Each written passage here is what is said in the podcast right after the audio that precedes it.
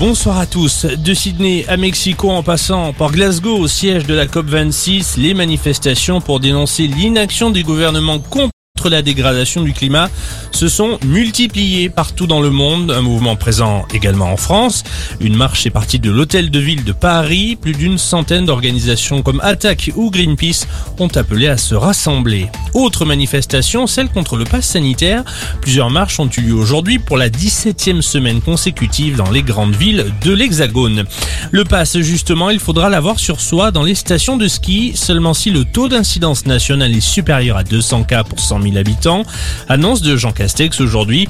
Il faudra également venir masquer dans les files d'attente des remontées mécaniques. Un geste mémoriel et pénitentiel en hommage aux victimes des abus sexuels de l'Église. Les évêques réunis depuis mardi à Lourdes l'ont fait aujourd'hui. Ils ont par ailleurs officiellement reconnu hier la responsabilité institutionnelle de l'Église dans ces violences. Ils devraient statuer lundi sur la question de la réparation des victimes.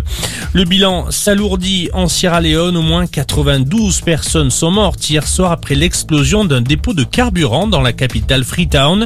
Selon des témoins, ce serait un camion-citerne qui aurait provoqué l'accident. Une enquête est en cours pour en découvrir les circonstances exactes. Après les chargeurs, maintenant les écouteurs, les constructeurs de smartphones ne seront plus obligés de fournir des kits main libres en France à chaque téléphone neuf. Une spécificité qui datait de 2010. Cela rentre maintenant dans le cadre de la proposition de loi visant à réduire l'empreinte environnementale du numérique adoptée au début du mois par le Parlement. Et on termine par un mot de rugby. C'est l'heure de la rentrée pour le 15 de France ce soir. Les Bleus affrontent les Pumas argentins au Stade de France. Coup d'envoi à 21h. Euh, voilà pour l'essentiel de l'info. Excellente soirée